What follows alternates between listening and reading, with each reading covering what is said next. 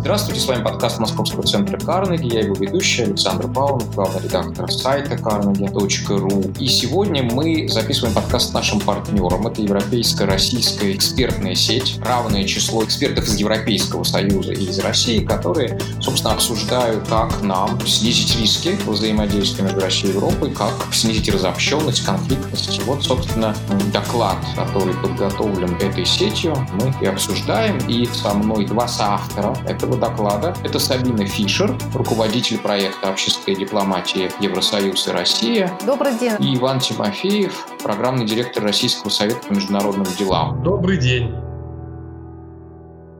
Экспертное сообщество, а, которое называется Европейско-российская экспертная сеть, выпустило доклад о том, какими будут отношения между Россией и Европой в 2030 году. Двое из авторов этого доклада у нас сейчас в подкасте. И э, доклад приходит к э, вернее, исходит из того, что возможно четыре сценария. Их можно вывести дедуктивно из всего, что мы знаем, но дальше эксперты оценивают вероятность каждого из этих сценариев, и э, интересно понять, почему выбран тот или другой сценарий, как менее или более вероятный. Например, насколько я понимаю, вот сценарий номер четыре, да, давайте я перечислю все четыре сценария.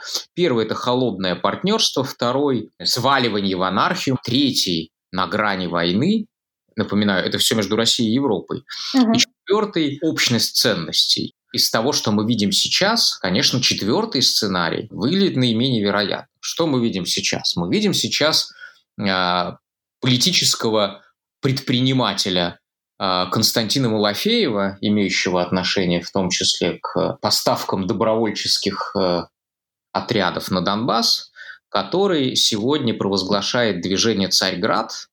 И что мне напоминает это движение «Царьград»? Оно напоминает мне Иранский совет по целесообразности.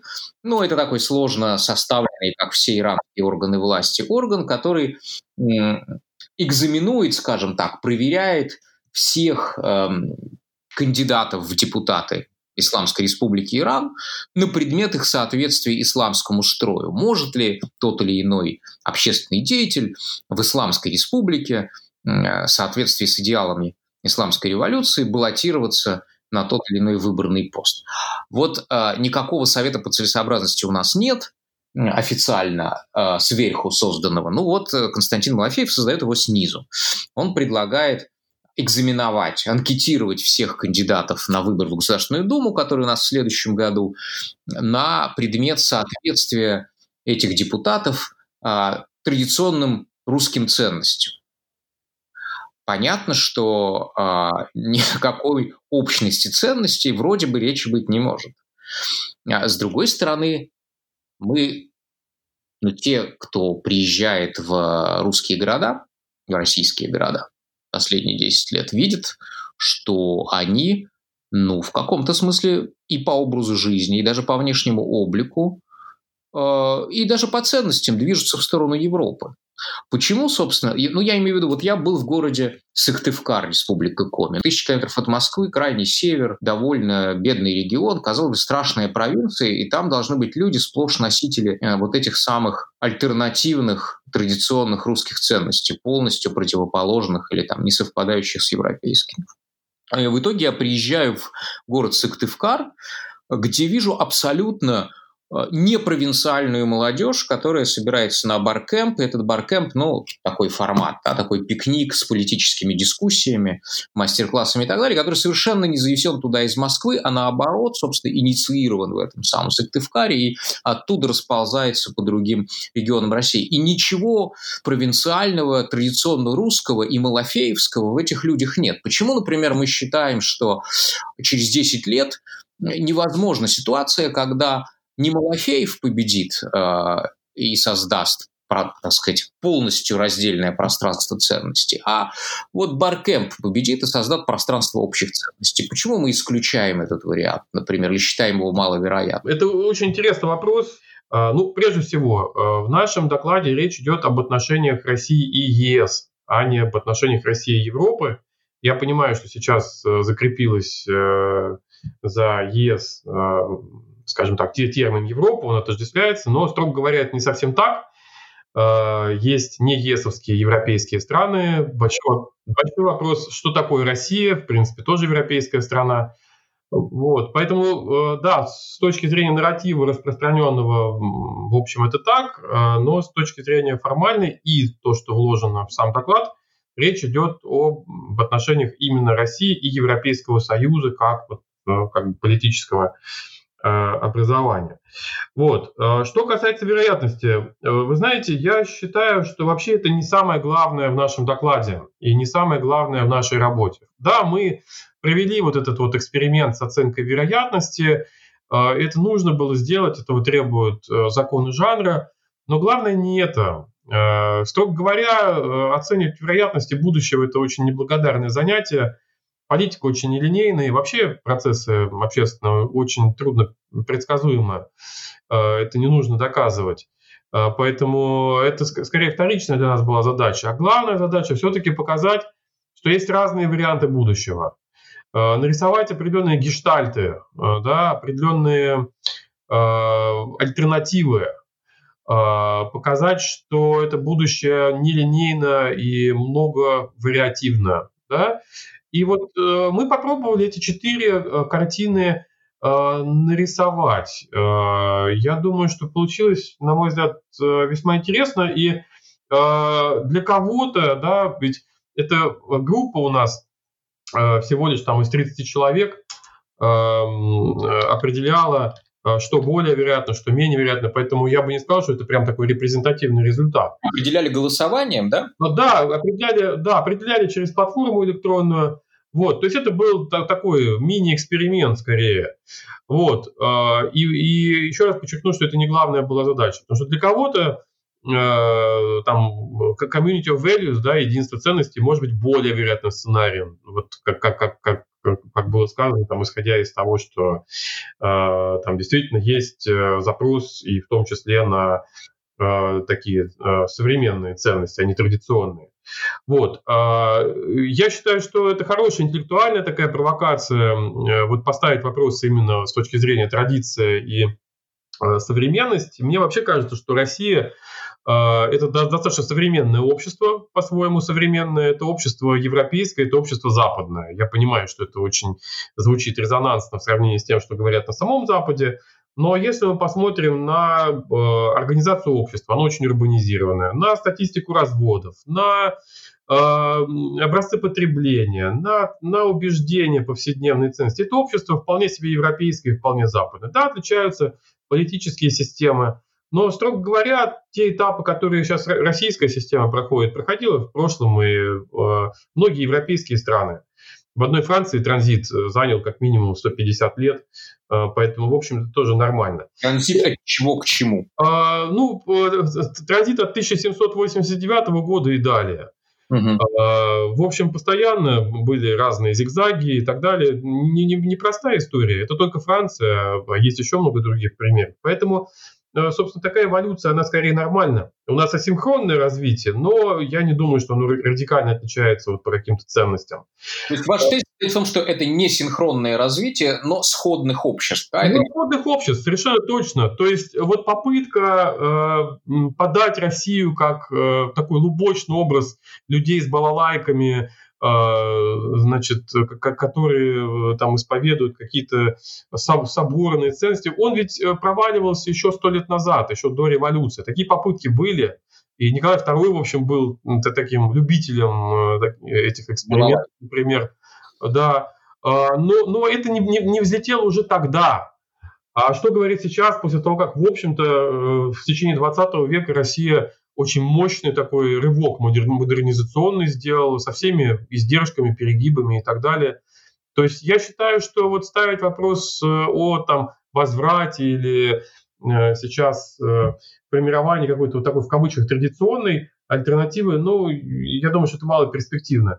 Ну и кроме того, для России как федеративного государства, государства многосоставного, это просто было бы опасно. Э, Россия как федерация э, имеет перспективу только как современное общество, только как государство-нация, в котором, именно как политическое сообщество, в котором разные сегменты этнические, языковые. У нас на территории страны разные политические уклады существуют от региона к региону. Они имеют исторический шанс только в рамках современной федерации. Поэтому, в общем-то, по большому счету, во всех четырех сценариях там нет какого-то такого традиционалистского, вот, черностотенного зерна. Во всех четырех сценариях России это так или иначе общество ну, более или менее такое модернизированное, современное. Да? У него могут быть политические противоречия с Западом, а, но, тем не менее, не меняется сам, само ядро этого общества, я бы так сказал. Хорошо, тогда, допустим, если это сходное общество, если это современное общество, которое развивается, впрочем, асинхронно, да. что может э, привести э, к такому интересному сценарию, как грань войны, да, вот об этом прям страшно все любят слушать и рассуждать. Вот грань войны. Что может привести Россию и Европу на грань войны, учитывая, что Европа, вообще говоря, последние десятилетия, ну, после войны как минимум, или после окончания колониальных войн, э, чуть позже, да, совершенно не воинственно. Очень просто. Для того, чтобы оказаться на грани войны, э, не нужно иметь радикально разные ценности. Э, война э, образуется совершенно по-другому. Есть дилемма безопасности, есть э, интересы безопасности, есть так называемый гопсовский страх, когда есть два игрока, у них есть потенциалы определенные, есть, есть неопределенность их намерений, и есть обиды прошлого и так далее. Все это приводит к войне. И история знает множество случаев, когда сталкивались э, страны, которые близки были по своему культурному коду, культурно-историческому э, и сходными общественными структурами обладали, но все равно, в общем, это, это история Европы, да, это последние, можно сказать, там 80 лет Европа относительно мирная, но до этого несколько веков страшнейших войн буквально на костях стоит. Европа и Россия активной участницей была во всех да. этих процессах. Э, поэтому и здесь работает сходный механизм. Мы два разных игрока с политической точки зрения.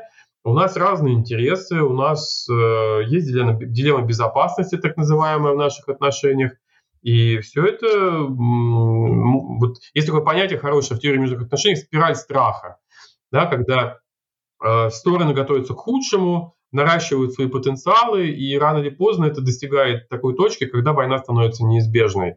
Это тот самый случай. И что может, так сказать, высечь искру? Ну вот как раз дилемма безопасности – это ситуация, э, когда есть неопределенность, когда мы не знаем, а что хочет наш противник, что он выкинет завтра э, или послезавтра. И поэтому мы, мы сами тоже готовимся э, каким-то превентивным шагам или превентивно тоже что-то выкидываем – а противник думает э, то же самое, да, мы для него тоже, э, тоже загадка. И э, ситуация рано или поздно накаляется до такой степени, что малейший искра или инцидент, случайность, которая в иных условиях была бы сглажена, она приводит к вспышке, к непреднамеренным последствиям, к эскалации. И мы попробовали описать такой сценарий, скажем так, так, так, так, такую цепь событий. А, и, кстати говоря, я вот лично считаю, что это вполне вероятный сценарий, к сожалению. А, мы вполне можем к нему прийти, это действительно довольно опасно. Мне кажется, что мы сейчас недооцениваем опасность. Мы унаследовали со времен Холодной войны а, какую-то уверенность, что да, большая война, она будет означать гибель всего человечества, поэтому она, в общем, невозможна. Мы все ее боимся, но она скорее невозможна. Но она возможна. И возможно в силу поколенческих изменений, возможно в силу революции в военном деле. А, это вполне опасный и, на мой взгляд, сценарий вероятный. То есть я, я здесь занимал несколько иную точку зрения в сравнении с группой, когда голосовал за вероятность сценариев. Вот мне кажется, что он-то как раз э, довольно-таки серьезный. То есть вы Иван Ястреб. Сабина. Нет, нет, нет, я не Ястреб. Не, ну, нет, нет, нет. Ястреб это как раз э, человек, который призывает к силовым действиям, к превентивным действиям и так далее. А я считаю, что если такой сценарий есть, то наоборот, э, требуется большая предсказуемость, больше каналов для диалога, требуется снижать дилемму безопасности. Это очень сложно. Ястребы быть, понимаете, очень просто. Очень просто трясти оружием, призывать, там, мочить, бить и так далее. Сдерживать. На этом очень легко сделать политический капитал. А вот выстраивать диалог и при этом не проигрывать в национальных интересах, не уступать, но при этом делать э, такую более предсказуемую обстановку, в которой выиграют все, это очень сложно. Это очень сложно продать. Э, но это делать необходимо, иначе, да, вот мы можем вполне оказаться э, в ситуации этого сценария. Мне кажется, что нужно к нему очень внимательно отнестись. Сабина, а я не знаю, настолько вы настороженно, так сказать, ну, то есть насколько вы рассматриваете реальным сценарий грани войны, но какие, по вашему мнению, э, зоны напряженности, конфликты в российско-европейском соседстве, например, или, может быть, еще какие-то, могут э, запустить этот сценарий? Я тоже думаю, что исключить такого сценария э, нельзя. И, кстати, если еще раз смотреть на голосование, которое у нас было э, на встрече наших экспертов, то эм, те эксперты, которые, которые считали, что конфликтные сценарии вероятные, на самом деле выбрали не, не, не тот сценарий на грани войны, но, но на самом деле погружение в анархию, где у нас э, произойдет э, дезинтеграция Европейского Союза, и в конце концов э, страны-члены Европейского Союза сами находятся в конфронтации друг э, с другом. Да? А и... Россия начинает э, свою игру внутри уже этой конфронтации. Вот именно, да. Это, это действительно, это там тоже играет роль. Эм, и э, наши, наши эксперты на самом деле считали этот сценарий эм, более вероятно, чем, э, чем на грани войны.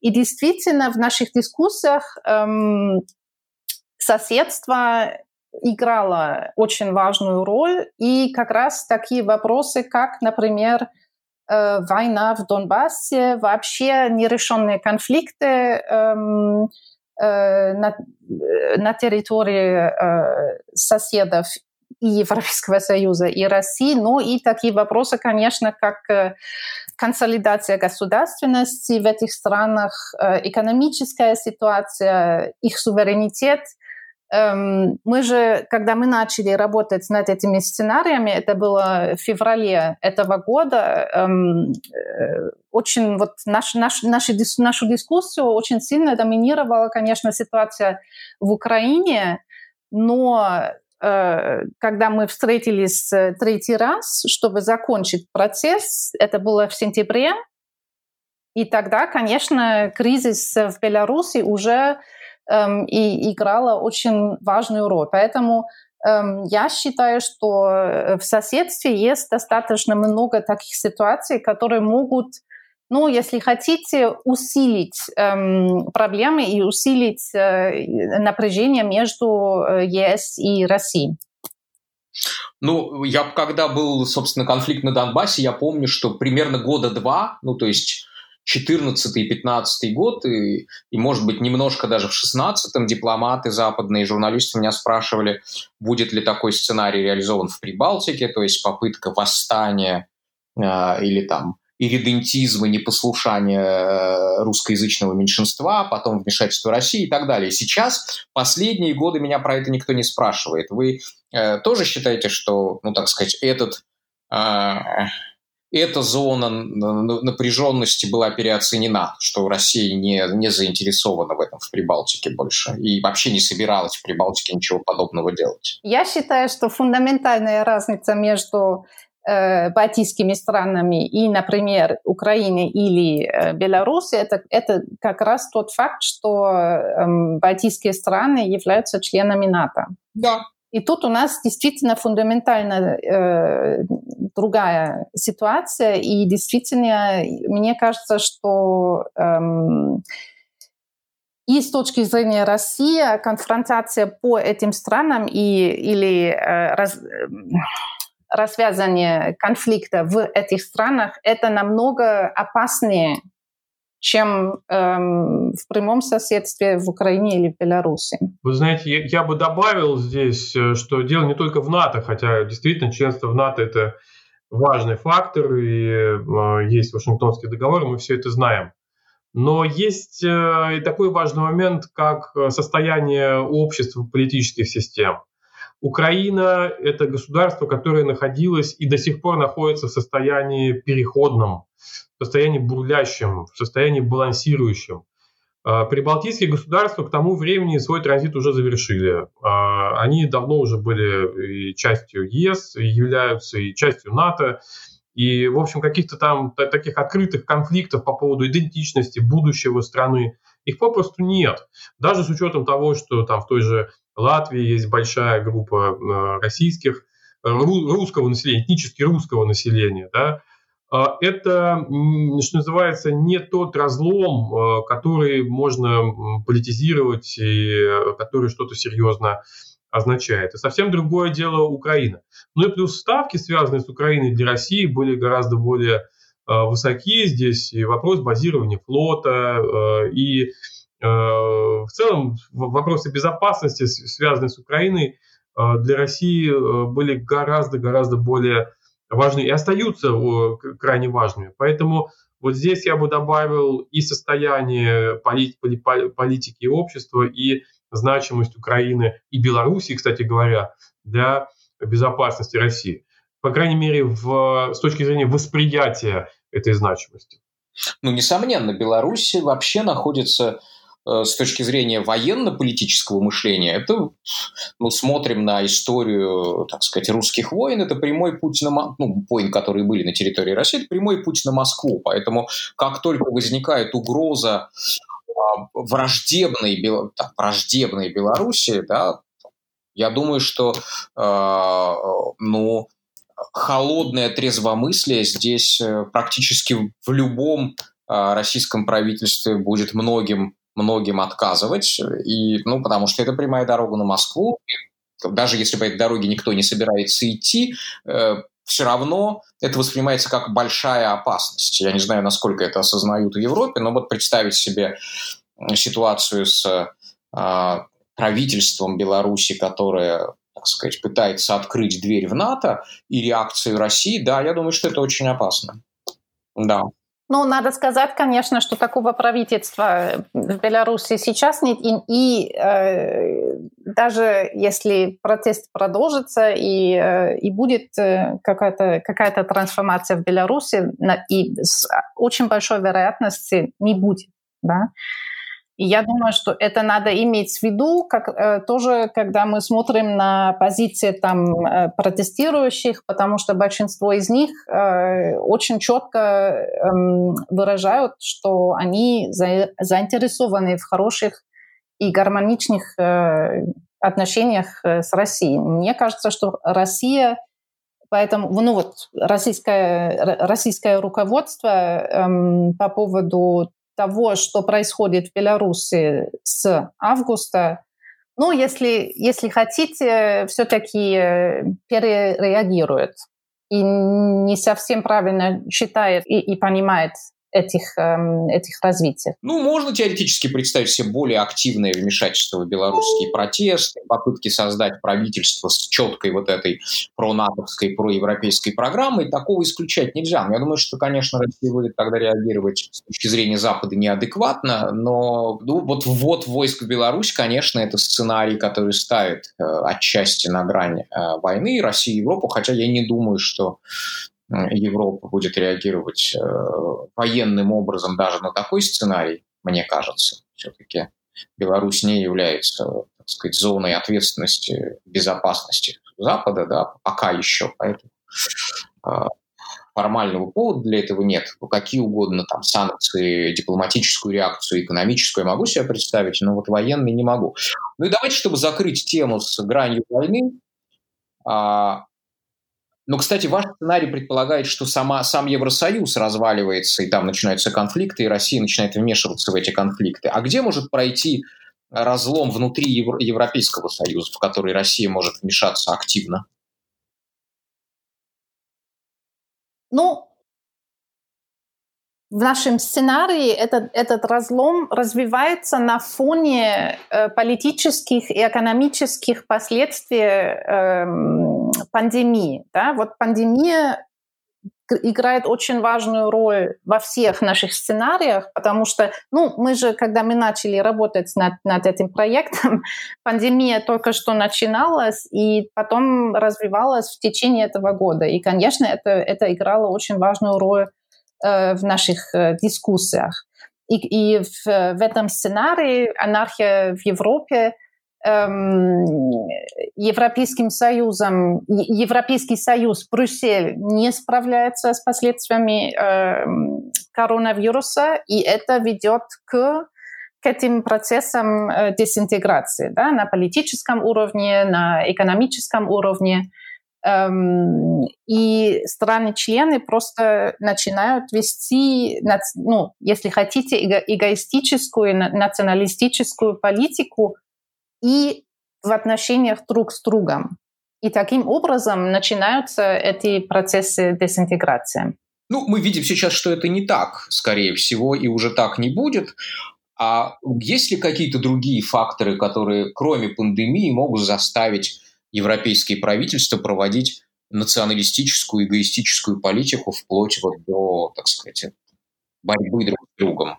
Конечно, конечно, есть такие возможности. Ну, ну, ну э, предположим, например, что в, три, э, в трех-четырех важных э, членах, странах-членах э, Европейского Союза э, придут э, к власти правые популисты. Угу. И, соответственно, потом ведут правую националистическую э, внешнюю политику. Это, конечно, может, эм, ну, может э, увеличить напряжение, напряжение и внутри Европейского Союза. Ну да, а потом отказываются покидать власть, а потом Путин помогает, там, условно говоря. Да. Ну вот, как да. Трамп, только жестче. Ну, теоретически в принципе, не, нельзя исключить, если какие-то еще будут дополнительные факторы, вроде экономического какого-нибудь кризиса или миграционного кризиса, еще чего-то. А давайте придумаем тогда, чтобы закрыть эту тему. И я напоминаю, что сценарий на грани войны не является самым вероятным с точки зрения экспертов. Э, он скорее там третий с конца, да, из четырех версий по голосованию. Э, Все-таки у любой конфронтации есть, ну, то, что называется стейкхолдеры, да, бенефициары, те люди, которые в этой конфронтации заинтересованы. Ну, со стороны России мы более-менее понимаем. Это вот националистические такие круги истеблишмента, силовики, может быть, какие-то, люди заинтересованные, бенефициары санкций, например, санкционной войны. А, а кто может быть э, заинтересован в жесткой конфронтации между Европой и Россией в самой Европе? Есть ли такие стейкхолдеры конфронтации? Здесь парадокс ситуации заключается в том, что э, ЕС ведь является частью более широкого трансатлантического союза, в котором ведущую роль э, играют Соединенные Штаты Америки. И вот этот вот конфликт, э, о котором идет речь в сценарии, э, это не только и не столько даже конфликт России и ЕС, э, сколько конфликт э, России и э, Э, и системы безопасности западной. И, и системы западной безопасности, да, совершенно правильно. ЕС, поскольку, поскольку там оказывается, естественно, ЕС там э, стейкхолдеры, активный игрок. Вот. Но в ЕС тоже есть э, свои игроки, которые, на мой взгляд, могут быть скорее сторонниками такой линии. Ну, во-первых, это там, страны Восточной Европы, у которых есть трав, травматический синдром, что называется пост, посткоммунистический. Я в нейтральных, абсолютно э, в нейтральном отношении это использую, но действительно есть определенные, скажем так, сложности в наших отношениях там, в плане идентичности. Да? Есть более жесткая линия в отношении России а, в этих странах. Ну да, сдерживание. Сдерживание и так далее. Mm-hmm. Вот. Но есть э, все-таки ВПК европейские, не нужно его сбрасывать со счетов, это очень мощные э, концерны. И, строго говоря, если мы посмотрим на Европу, э, то страны европейские могут производить практически всю гамму современных вооружений. А, и морских, и авиационные комплексы. Там где-то они э, отстают, э, где-то идут вровень, но э, европейские, европейский ВПК – это мощная и современная и, и, и, и современная организация, да, и институция. То есть, и, конечно, там есть свои бенефициары, которые, скажем так, ждут и заказов, и э, бюджетов э, и так далее. Давайте все-таки еще немножко поговорим э, о России тоже в связи с этим, с этим сценарием, потому что мне кажется, что важно, что во всех наших сценариях развитие отношений между ЕС и Россией намного зависит от эм, внутреннего устройства и ЕС, и России. Да? И в, это, в этом сценарии Россия на самом деле, ну, после пандемии, да, и после экономического кризиса более-менее стабилизируется, но на, на достаточно низком э, уровне, и политическая, политическая система остается автор, авторитарной. И на этом фоне внешняя политика, и в том числе э, конфронтация с Западом, это, если хотите, эм, важный инструмент и для руководства России, для наращивания легитимности. И это играет большую роль. Это очень важно понять, да. Совершенно да. верно. Если у вас э, легитимация не, не, не строится на экономическом росте, как в первые два срока Владимира Путина, ей нужно э, строиться на чем-то другом. Да. И в отличие от, от, от этого, в, в наших э, неконфликтных э, сценариях они базируются на самом деле эм, и на переменах э, внутреннего устройства и ЕС, и России. Да? И в России тогда эм, идут, воплощаются реформы, и Европейский Союз, эм, Европейскому Союзу уда, удастся сформулировать общие ну, вот, э, позиции и э, вести более эм, сильную, более объединенную политику. Да, это тоже эм, такого сейчас тоже очень часто нет, да, вот так как, как раз э, объединенные позиции, это очень сложно в данный момент в Европейском Союзе, значит, эм, такие внутренние э, изменения требуются и в э, Европейском Союзе, чтобы на уровне этих отношений могут э, произойти позитивные, положительные изменения. Да, ну очевидно, что есть три пути. В случае, они зависят, выбор этого пути зависит, кроме там, э, разных случайностей, от, собственно, экономического состояния и давления, так сказать, внешнеполитического на Россию и ответного давления. Есть э, сценарий ну, открытия политической системы, либерализации, тогда, конечно, мы вполне можем двигаться в сторону а, общности ценностей, потому что часть ценностей, а, которые провозглашаются специфически российскими, в общем-то являются пропагандистской конструкцией. Мы видим там и а, определенную антиевропейскость, которая абсолютно сконструирована в последние десятилетия. Ну и, собственно, институциональная гомофобия, безусловно, является конечно, опирается на некоторые, э, ну, естественные предрассудки консервативной части общества, но при этом она, конечно, в значительной степени является идеологической конструкцией, пропагандистской конструкцией. Если у нас есть э, э, наоборот, ухудшение экономики и ухудшение внешнего давления, можно представить себе транзит от Владимира Путина в более авторитарную сторону. И тогда так сказать, нынешняя сравнительно такая бюрократическая, мягкая автократия может превратиться в автократию более идейную, ну вот, иронизация России, да, условная, с которой мы начали, тогда, конечно, это совсем другие отношения. И может происходить такой технократический транзит, да, переход без политических колебаний ни в сторону либерализации, ни в сторону ужесточения, просто вот передача власти, ну, технократам, которые, управленцам, которые вот будут управлять этой э, государственной машиной большой, ну, людям типа Мишустина какого-нибудь, да, который не является ни идеологом, ни системным либералом, ни номенклатурным реформатором. Ну, вот, соответственно, и я думаю, что во многом сценарий зависит именно от того, по какому из этих трех путей пойдет Россия. Я думаю, что вы согласны. Да. Э, просто чтобы не оставить без внимания два других, причем они более вероятные. А, что такое сваливание в анархию? И чем оно отличается от, э, а, так сказать, перехода на грань войны? Ну, наверное, главное отличие в том, что э, в сценарии на грани войны Запад консолидирован. Это довольно э, серьезно интегрированное, консолидированное сообщество безопасности, и оно как раз и консолидируется вокруг так называемой российской угрозы, и давление на Россию является таким объединяющим фактором. А вот э, в, сценарии э, анархии оно как раз-таки дезинтегрируется. в силу различных причин ЕС теряет э, целостность, а Россия, наоборот, остается, да, пусть таким автократическим государством, жестким, э, более радикальным в, в каком-то смысле, но при этом достаточно, достаточно целостным, да, консолидированным. Вот э, в чем разница? То есть сваливание в анархию – это просто распад европейского единого пространства политического. Это, это распад, да, системы европейской безопасности. Э, сейчас она несовершенна, это мы имеем такую асимметричную э, биполярность в Европе, где есть большой полюс в виде там, Запада условного и э, меньший полюс по своим полюс по, своим, по своим возможностям Россия.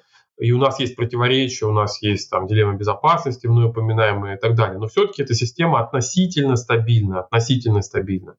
А вот в этом сценарии, э, вот в сценарии на грани войны, она дестабилизируется в силу того, что обостряются противоречия, а вот в сценарии анархии она дестабилизируется просто в силу того, что сам Запад э, дезинтегрируется, э, проблемы с интеграцией в ЕС, очень серьезные проблемы в отношениях э, США и ЕС. США вообще дистанцируются от европейских дел, очень селективно сотрудничают с европейскими там, странами. Э, вот, э, то есть нарушается тот привычный для нас порядок вещей.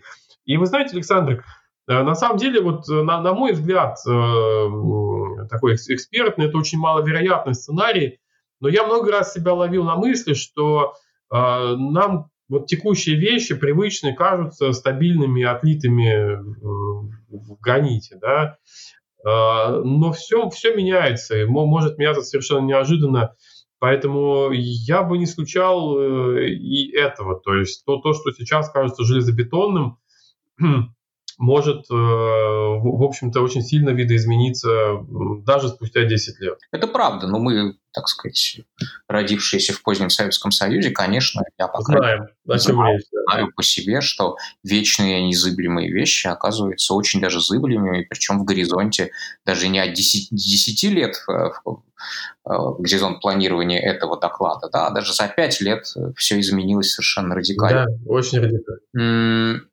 Я так понимаю, что большинство оценило вероятность холодного сотрудничества как наиболее вероятную. Мне кажется, что это, кстати, отчасти проекция современности на будущее, потому что современность – это и есть холодное сотрудничество. Как мы ее по-другому опишем? из всех четырех сценариев, то, что мы имеем сейчас, ближе всего к холодному сотрудничеству, ведь правда? Ну, в принципе, вы, вы конечно, правы, Александр.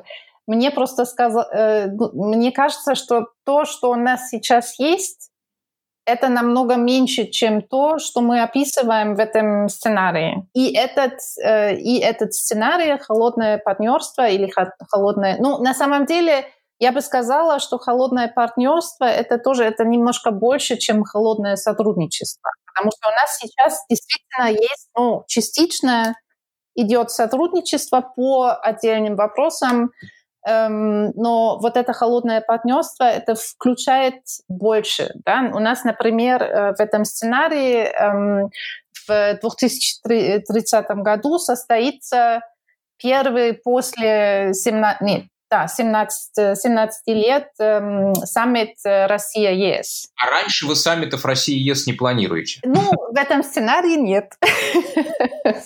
Мы эти саммиты все равно не планируем, как вы сами понимаете, да? Ну Но в этом сценарии действительно это первый саммит, и эм, улучшение отношений, которое происходит в этом сценарии, тоже зависит от эм, эм, решение э, конфликта на Донбассе, например.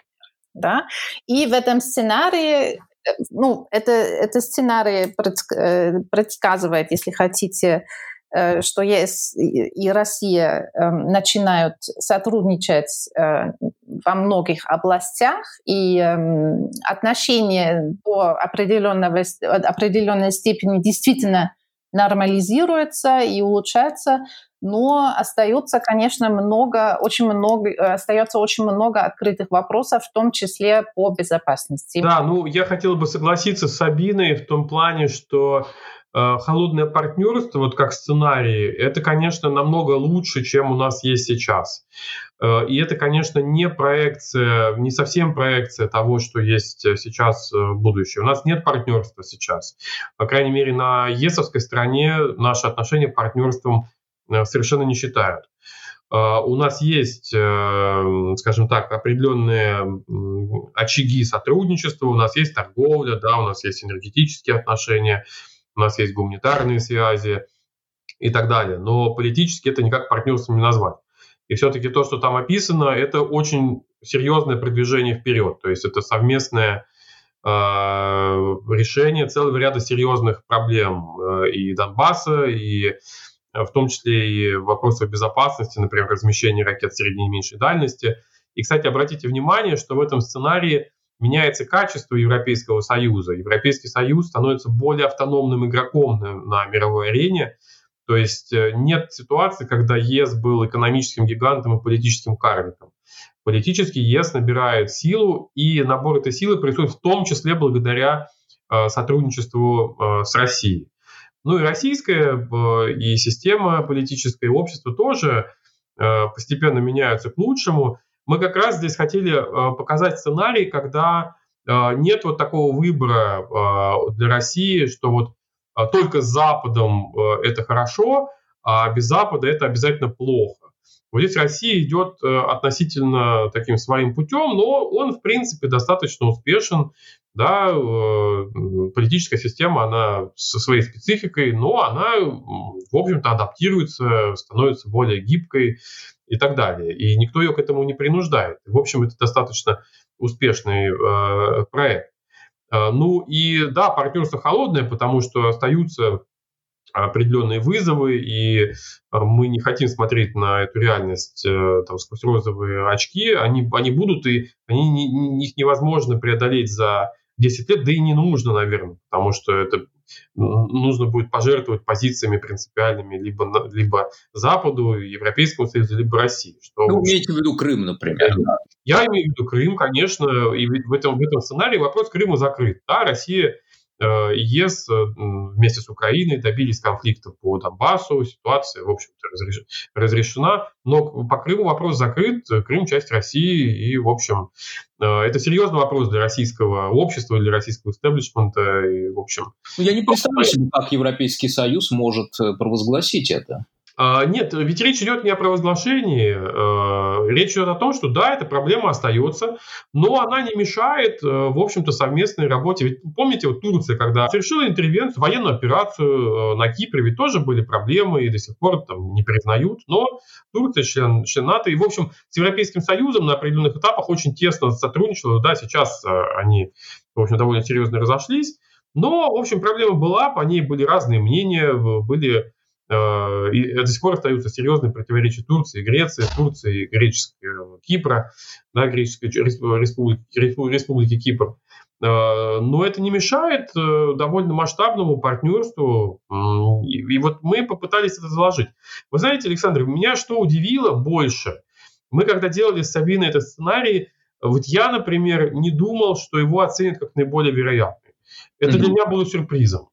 А, неожиданным результатом. Да, вот это я, я, я, я для, для меня он не является, э, вот опять же, я немножко, мое мнение расходится, отличается от мнения группы. Я его рад бы был считать вероятным. Я считаю, что вот, я считаю, что он желателен. Но вот у меня есть э, вопросы относительно вероятности. Угу. Ну, я вижу, например, там э, в этом сценарии продвижение в визовых вопросах, но, на мой взгляд, это вопрос невероятно политизирован сейчас, и, да. и я не очень понимаю, если за 10 ну, даже больше, да, за 15 более мирных лет в отношениях между Россией и Европой этот вопрос не был решен. Каким образом он может быть решен сейчас? Когда конфликтов гораздо больше, сложно сказать. Плюс еще пандемия, там даже внутри Европы возникают барьеры, которых раньше не было, а тут еще виза с какой-то Россией, с таким огромным населением. Ну, конечно, это крайне сложный вопрос. То, что мы пытаемся делать в, этих, в, в этом сценарии, особенно, это мы описываем путь, по которому этот вопрос мог бы быть решен через 10 лет. Да?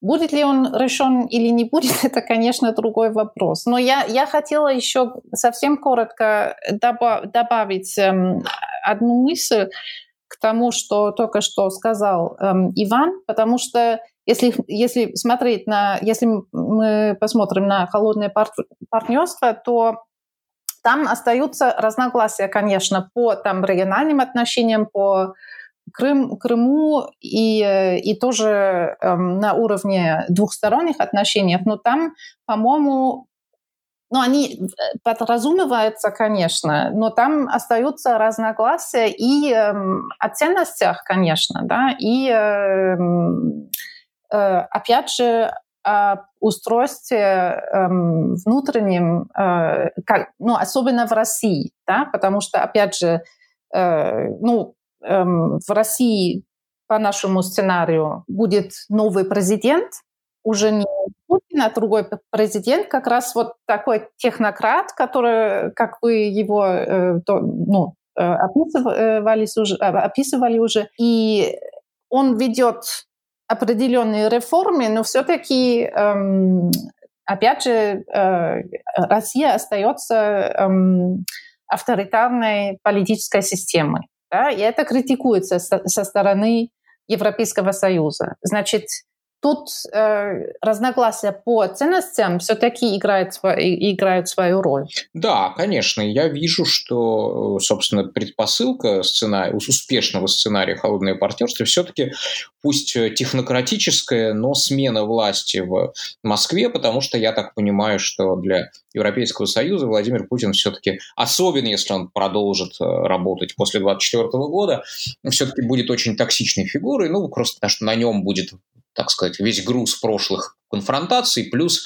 сам факт бесконечного продления власти для Европы не является приемлемым. Это а, слишком, так сказать, обостряет ну, идеологические различия, не сменяя, полная несменяемости, полная сменяемость и так далее. А вот с Донбассом, например, Донбасс, я тоже вижу, что это предпосылка для холодного партнерства. То есть надо понимать, что если Донбасс останется в Э, в статусе замороженного конфликта по типу Приднестровья э, холодного партнерства тоже достичь невозможно. Ну да, это результат наших э, дискуссий, да. Угу. А вы видите возвращение Донбасса просто под юрисдикцию Украины или в вашем сценарии возможно его, так сказать, автономия внутри Украины? Фактически в этом сценарии ну, в значительной степени реализованы Минские соглашения. А, и там, насколько я помню, даже есть фраза о том, что да, у Донбасса есть э, ну, определенный особый статус. Да.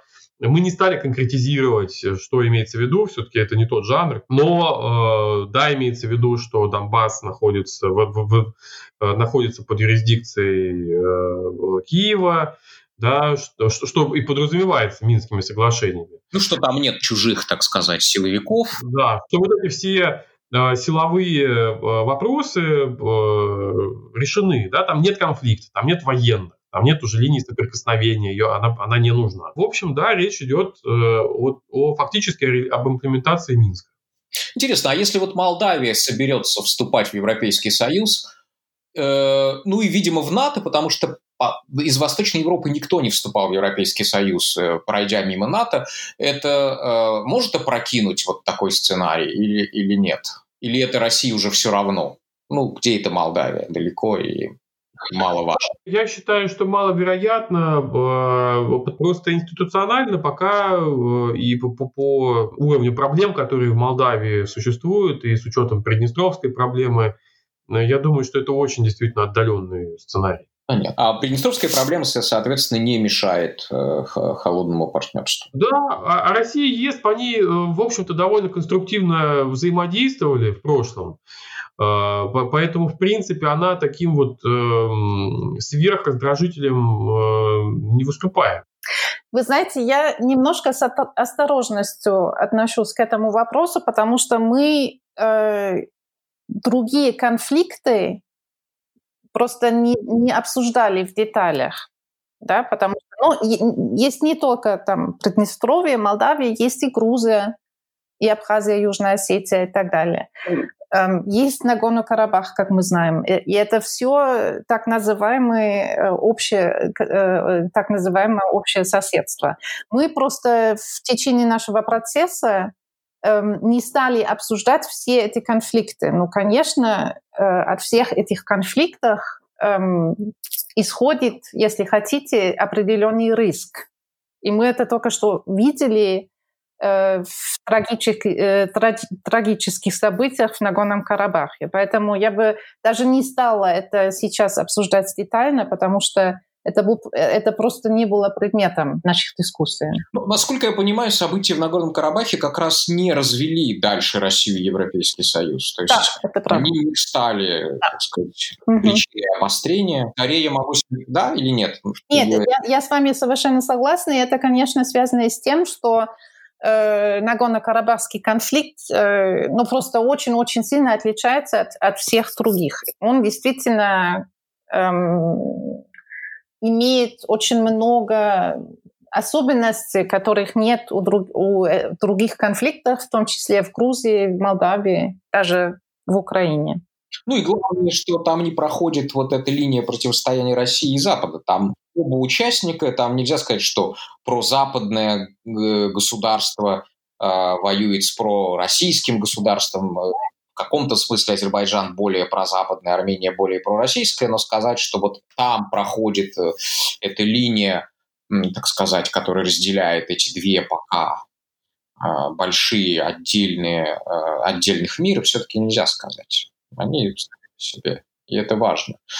И важно, кстати говоря, для мирного решения белорусского конфликта, что тоже э, пока вот, российско-белорусская граница, никто не пытается ее превратить в границу между Россией и Западом. Да? То есть, если такая попытка будет, мне кажется, конечно, будет обострение. Давайте так, давайте, чтобы это не было такими, знаете, общими красивыми словами, давайте вот м, сделаем вот что в конце. Вот вы говорите, что для сценария холодного партнерства э, должна произойти определенным образом автономизация Евросоюза, и это, этот более автономный политический, экономический Европейский Союз будет заинтересован в сближении с Россией.